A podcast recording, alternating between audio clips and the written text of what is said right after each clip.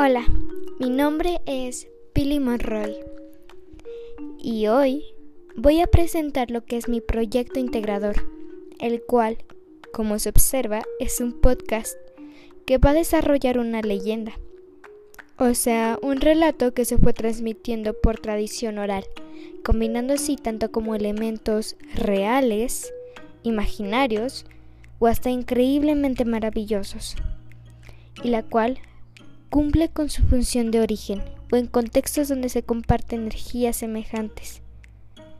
Y a continuación, una leyenda urbana. Esta leyenda se dice que viene desde la época colonial, la cual dio un inicio en Veracruz. Y esta se le conoce como el libro del cáliz. Todo empezó un día en Veracruz, cuando un hombre maduro, entrado en año, procedente de Europa, llegó a establecerse en Veracruz.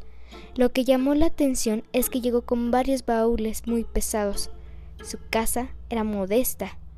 Lo que llamaba la atención de los vecinos es que por las noches se escuchaban ruidos extraños, golpes, ruidos de sierra que estaban clavando.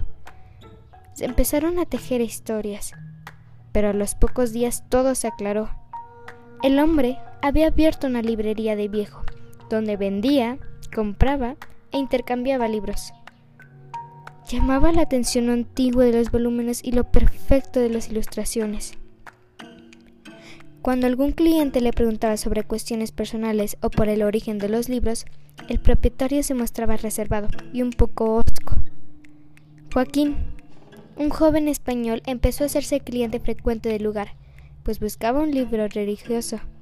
Conocía ya todos los volúmenes del lugar e interrogaba al propietario que se mantenía en su parca actitud, hasta que descubrió en el fondo de un librero un volumen que no había visto nunca, un poco polvoriento con las portadas maltratadas y con la ilustración de un cáliz, la cual se le hizo muy rara, llamó poderosamente su atención.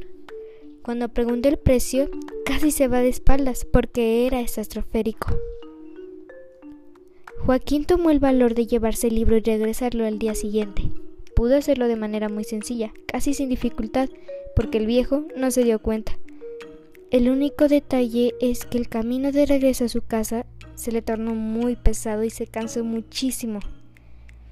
En su casa miró varias veces la ilustración del cáliz que estaba muy reluciente y por momentos se tornaba luminosa.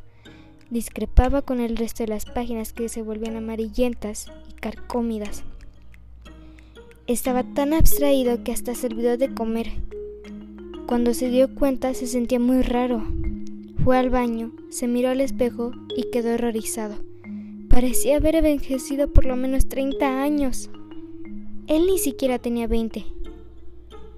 Tomó la determinación de regresar el libro a donde lo había tomado. Al llegar a la librería, no sin cierta dificultad por los chaques de la edad que tenía, encontró el dueño del local, con una apariencia lozana, como si hubiera rejuvenecido 60 años, los mismos que él parecía haber acumulado.